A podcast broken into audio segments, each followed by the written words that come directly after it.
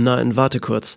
Bevor du deine Hirnwichserei fortsetzt, dich weiter im Kreis drehst, den Teufel an die Wand malst, dich reinsteigerst in was auch immer, hier eine kleine Story, die dich hoffentlich auf andere Gedanken bringt.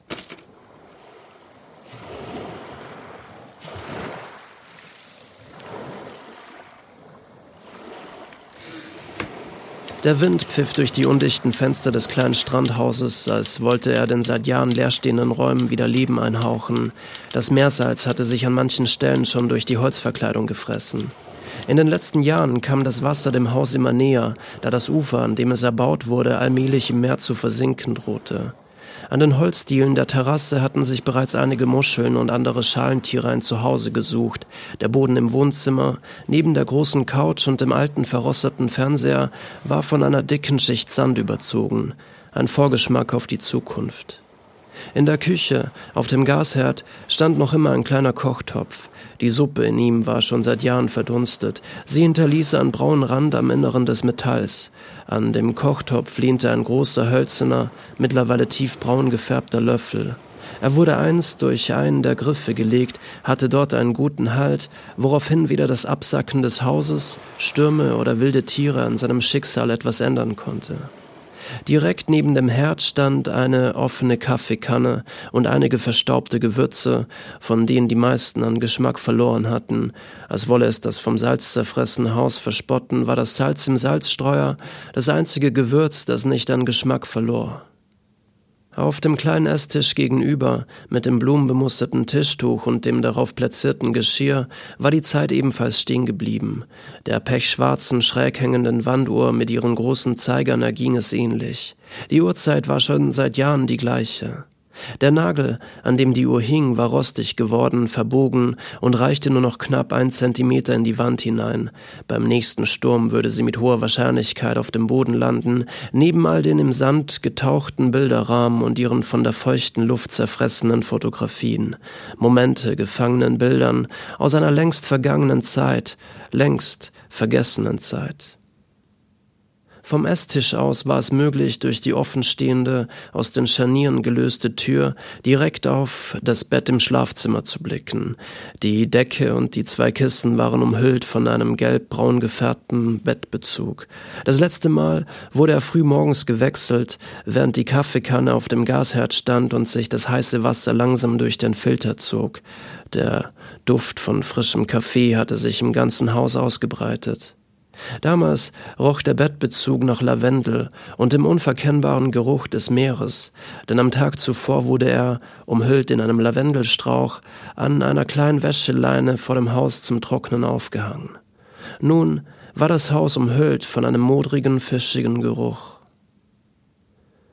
Durch die dünnen Fenster und Wände war das Peitschen der Wellen zu hören, das sich anhörte, als würde allmählich ein schlafender Riese aus dem Winterschlaf erwachen. Sein Schnarchen wurde von Jahr zu Jahr lauter und brachte die dünnen Wände zum Vibrieren.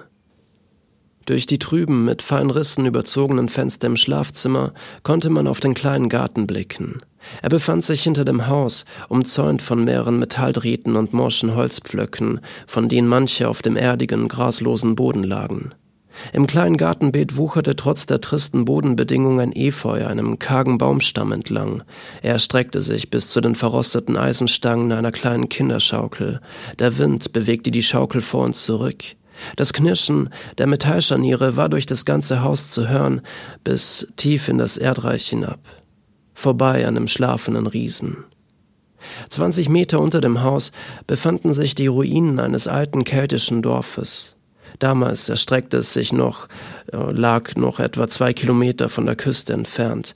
In einer der steinernen Ruinen lagen fest vom Erdboden zusammengepresst die aus Speckstein geschliffenen Figuren alter Götter und Tiere.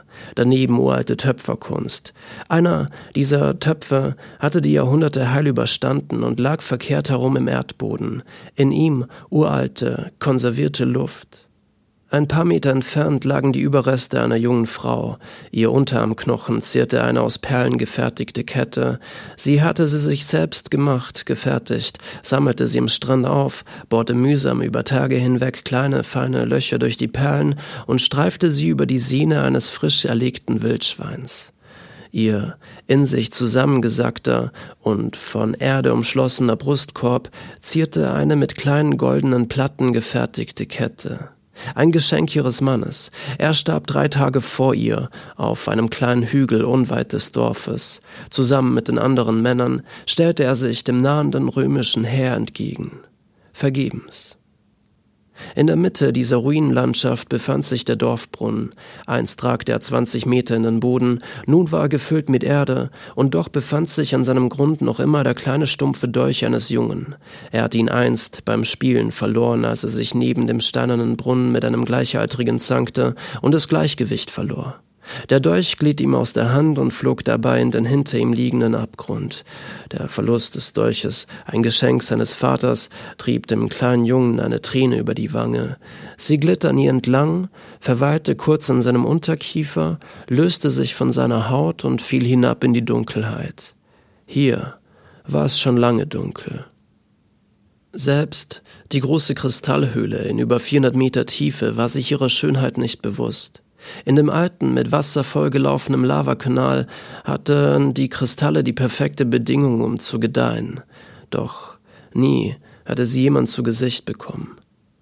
Neben einem dieser Kristalle, fest umschlossen von schwarzem Lavagestein, überdauerte ein erbsengroßes Goldnugget die Jahrmillionen. Es entstand einst vor über sechs Milliarden Jahren in einer Supernova, der Explosion eines roten Riesen, ein sterbender Stern. Alles Gold, das es im Universum gab, war einst so entstanden.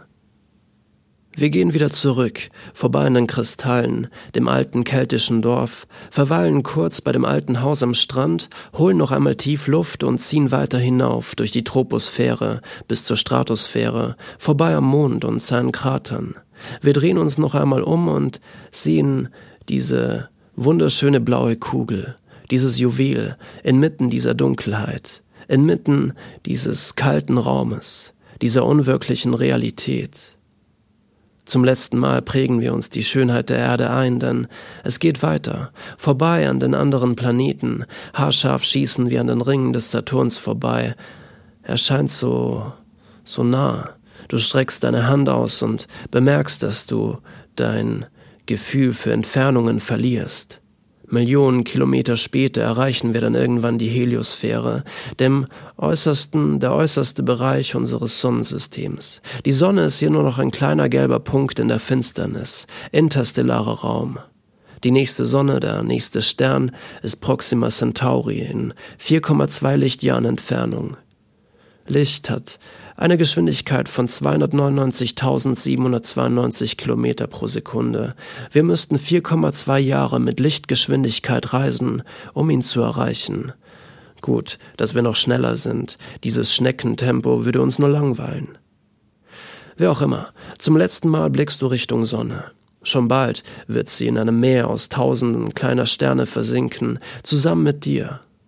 Du fliegst vorbei an Centauri und einem Planeten, der dich ein wenig an die Erde erinnert. Ein bisschen kleiner, weniger blau, dennoch, es, es, es scheint Wasser zu geben. Einzelne blaue Flecken und Wolken lassen darauf schließen. Aber halt, was, was, was ist das? Ist das eine Raumstation? Jesus Christ, wie es scheint, es scheint, als wärst du auf eine fremde Zivilisation gestoßen und das bei dem Stern, der unserer Sonne, der Erde, am nächsten ist. Vielleicht ist Leben doch nichts Außergewöhnliches. Vielleicht wimmelt es da draußen nur von Leben. Dir war schon immer klar, dass wir nicht alleine sind, dass das Universum zu groß ist, eine zu große Anzahl an Möglichkeiten und Kombinationen, die irgendwann Leben hervorrufen müssen. Am liebsten würdest du auf dem Planeten zusteuern, auf ihm landen, doch du musst weiter. So spannend es auch wäre, dein Ziel ist ein anderes. Langsam entfernst du dich von unserer Galaxie, der Milchstraße. Du rast vorbei an Dutzenden, Abertausenden anderer Galaxien, durch Nebel und Galaxienhaufen, vorbei an furchteinflößenden schwarzen Löchern, die alles zu verschlingen drohen. Die Müllabfuhr des Universums, der größte Abwassergully des Seins. Doch die Gravitation ist zu schwach, um dich davon abzuhalten, den Rand des Universums zu erreichen. Also weiter geht's. Niemand ist bisher so weit gereist wie du. Respekt. Allmählich spürst du, dass sich der Zustand, dein körperlicher Zustand verändert, deine Atome, sie beginnen zu schwingen, dehnen sich, du veränderst deine Form, wirst in die, in die Länge gezogen, aber du spürst keinen Schmerz. Die Zeit und der Raum trennen sich langsam voneinander und dann, nach ein paar Milliarden Kilometern, spürst du, wie dich etwas nach unten zieht, obwohl es kein Oben und Unten gibt, obwohl unter dir nichts ist. Doch, da ist etwas. Es pulsiert. Eine leuchtende Kugel und sie hat kleine Kugeln, die sie umkreisen. Nein, es sind keine Planeten. Es erinnert dich an an ein Atom, Neutronen und Protonen. Du hattest davon in der Schule gehört, dich aber nie wieder so wirklich damit befasst. Du fliegst daran vorbei. Noch immer wirst du von einer unsichtbaren Kraft geleitet, und dann in der Ferne siehst du etwas, das sich bewegt. Es scheint zu leben, dupliziert sich. Ein Einzeller. Die bleibt nicht genügend Zeit, um es genauer zu betrachten, denn plötzlich ein grelles Licht, ein grünes Licht, ein graues Licht, ein Geräusch. Du blickst nach rechts und nach links, kannst deinen Augen nicht trauen. Du befindest dich auf einer Blumenwiese, hörst Vogelgezwitscher. Über dir, auf einem Baum, erkennst du zwei Amseln. Eine warme Brise Wind streicht dir über die Haut und lässt die kleinen Härchen an deinen Armen aufstehen. Du riechst den Duft der frischen Blumen neben dir und spürst die Weite in dir. Diese schier endlose Weite, all die Möglichkeiten, all diese Optionen. Du erkennst, dass es weder ein Groß noch ein Klein gibt, kein Anfang und kein Ende, und all deine Probleme sind nur ein Zustand, der im nächsten Augenblick von einem anderen abgelöst wird. Du holst noch einmal tief Luft und öffnest deine Augen. Die frische Meeresbrise weht dir durch die Haare, während du auf dem hölzernen Balkon des verlassenen Strandhauses stehst und dir in Gedanken die Größe dieser Welt vorstellst. Und zum ersten Mal hat es funktioniert.